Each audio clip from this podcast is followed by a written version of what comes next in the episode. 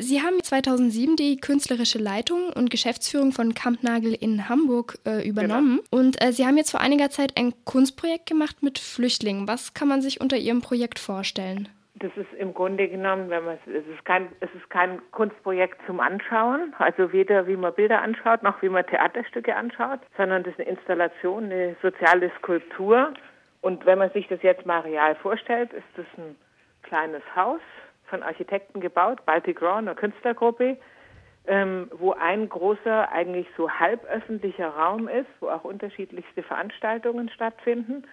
Aber es gibt auch fünf so Arbeits-, Wohn-, Schlafzimmer, wo einzelne der Flüchtlinge der Lampedusa-Gruppe, die quasi jetzt Bewohner auch von Kampnagel waren, über sechs Monate, ähm, wo die äh, dann wohnen und arbeiten. Einer näht, der hat dann eine Nähmaschine stehen, einer äh, Asuko Udo ähm, hat einen Radiosender ähm, angefangen zu machen und den gibt es auch inzwischen, einen Internetradiosender, der Flüchtlinge, Refugees äh, in ganz Europa vertreten will. Einer mal Transparente, es gibt eine Küche, wo dann immer wieder auch öffentlich gekocht wird für Nachbarn, Freunde, Künstler, Mitarbeiter von Kampnagel und so weiter. Und in diesem Rahmen von dem Projekt haben dann die Flüchtlinge was für eine Rolle? Also Sie haben jetzt gesagt, äh, der eine näht zum Beispiel, der andere macht da äh, das Radio. Was sind konkret die Rollen? Ja, also die Idee ist, die Rollen werden nicht zugeteilt. Es gibt ja dieses Problem der Lampedusa-Gruppe in Hamburg. Das Problem gibt es auch in Berlin.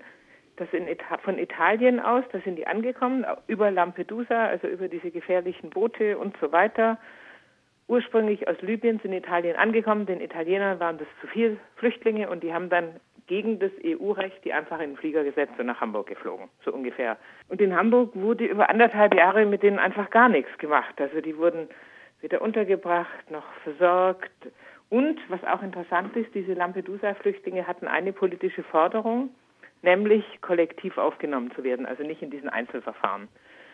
Haben sich sehr gut vernetzt in Hamburg, äh, unter anderem mit unterschiedlichsten politischen, aber auch Aktivistengruppierungen, aber hatten quasi keinen Status und haben dadurch, hatten nur einen Touristenstatus und wollten sich aber auch nicht einzeln quasi einbürgern bzw. abschieben lassen. Im gegebenenfalls wird der häufiger abgeschoben.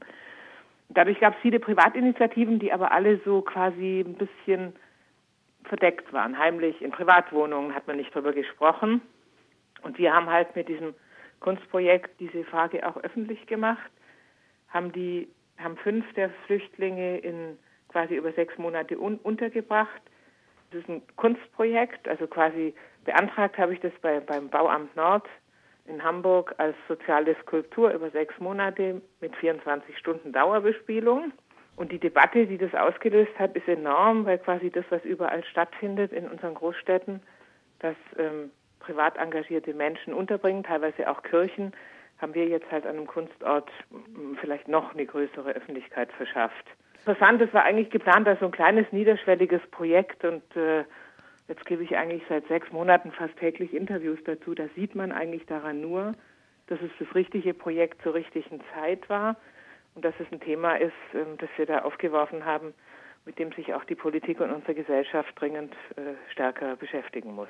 Sie sagen das äh, richtige Projekt zur richtigen Zeit. Was haben Sie sich äh, denn mit diesem Projekt erhofft oder was wollten Sie vielleicht zu Anfang damit bewirken? Es, es, war eigentlich von Anfang an der Plan dessen, was auch passiert ist, nur dass es so eine Dimension an Aufmerksamkeit gibt, habe ich überhaupt nicht erwartet. Was ich bewirken wollte, war tatsächlich, ich wurde ursprünglich gefragt von ein paar Künstlern aus Hamburg, die ich kenne, ob ich nicht ein Winterquartier für, sagen wir mal, in einer meiner Hallen, wir haben ja sehr viele Hallen, das ist ein großes Kunstzentrum Kampnagel, so 40 ähm, der Flüchtlinge aus der Lampedusa-Gruppe im Bettenlager quasi wieder in der Halle unterbringen will. Und ich habe gesagt, ich will das nicht. Ich möchte nicht, dass die immer weiter so provisorisch untergebracht wird und immer, wenn jemand kommt, denkt, oh Gott, die armen Flüchtlinge. Wir wollen eigentlich ein anderes Bild produzieren. Wir wollen eigentlich ein Bild produzieren von selbstbestimmten Menschen, die hierher gekommen sind, die versuchen hier zu arbeiten, die sich ein neues Leben aufbauen wollen. Und dafür war klar, müssen wir ein anderes Zeichen setzen. Und es gab dann von mir erstmal so als Idee diesen Vorschlag, ich könnte mit, kleinere, mit einer Künstlergruppe zusammen ein kleineres Projekt machen für nur fünf Flüchtlinge, wo man aber auch ein positives Bild vermittelt, wo die auch vernetzt werden in die Nachbarschaften, in die Stadt und so weiter. Das war tatsächlich die Idee. Es gab eine große Crowdfunding-Kampagne. Es war auch so eine Idee, dass wir sagen, nicht mit öffentlichen Geldern, sondern die Zivilgesellschaft, Hamburger Bürgerinnen und Bürger äh, sollen sich möglichst daran beteiligen und es gemeinsam konstruieren. Das hat auch sehr gut geklappt. Und das war die Idee. Nur die, und die Idee hat auch überwiegend so funktioniert, wie wir es uns dachten. Wir hatten, wir hatten auch erwartet, dass es ähm, eine gewisse öffentliche Aufmerksamkeit erregen wird, aber dass es so stark diskutiert wird über so eine lange Zeit, ähm, das habe ich tatsächlich nicht erwartet.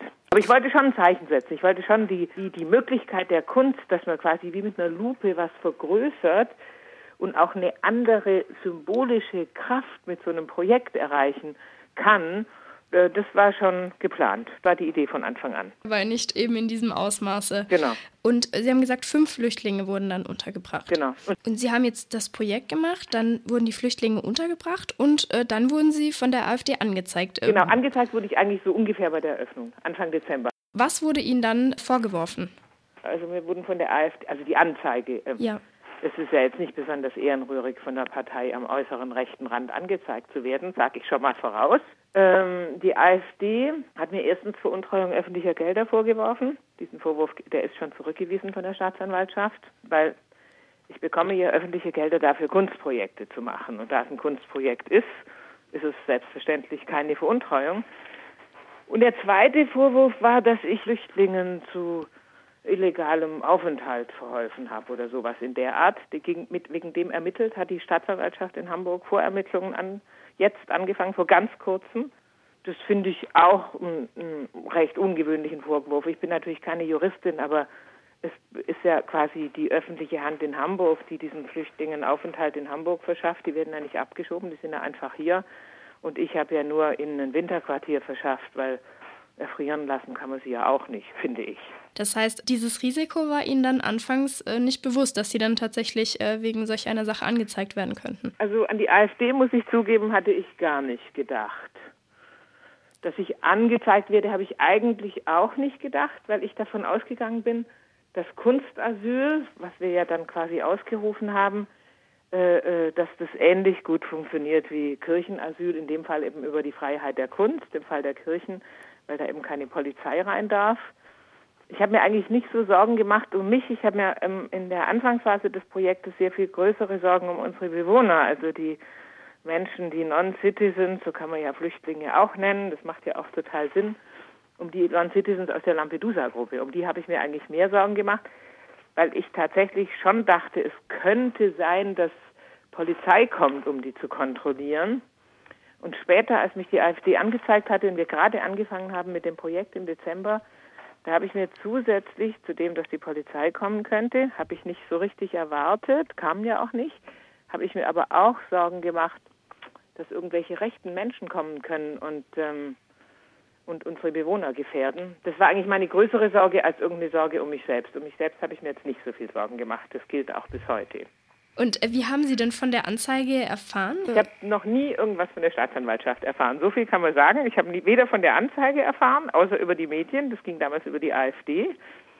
Und davon, dass die Staatsanwaltschaft gegen mich ermittelt, das ist erst seit zwei Wochen vorermittelt, habe ich aus der Presse erfahren. Äh, finde ich auch recht ungewöhnlich, weil offensichtlich einem Journalist gesagt wurde, einem Journalisten, wir ermitteln jetzt, aber mir hat es auch seither niemand mitgeteilt. Es gibt kein Schreiben, es gibt nichts. Ich habe noch nie was von der Staatsanwaltschaft bekommen.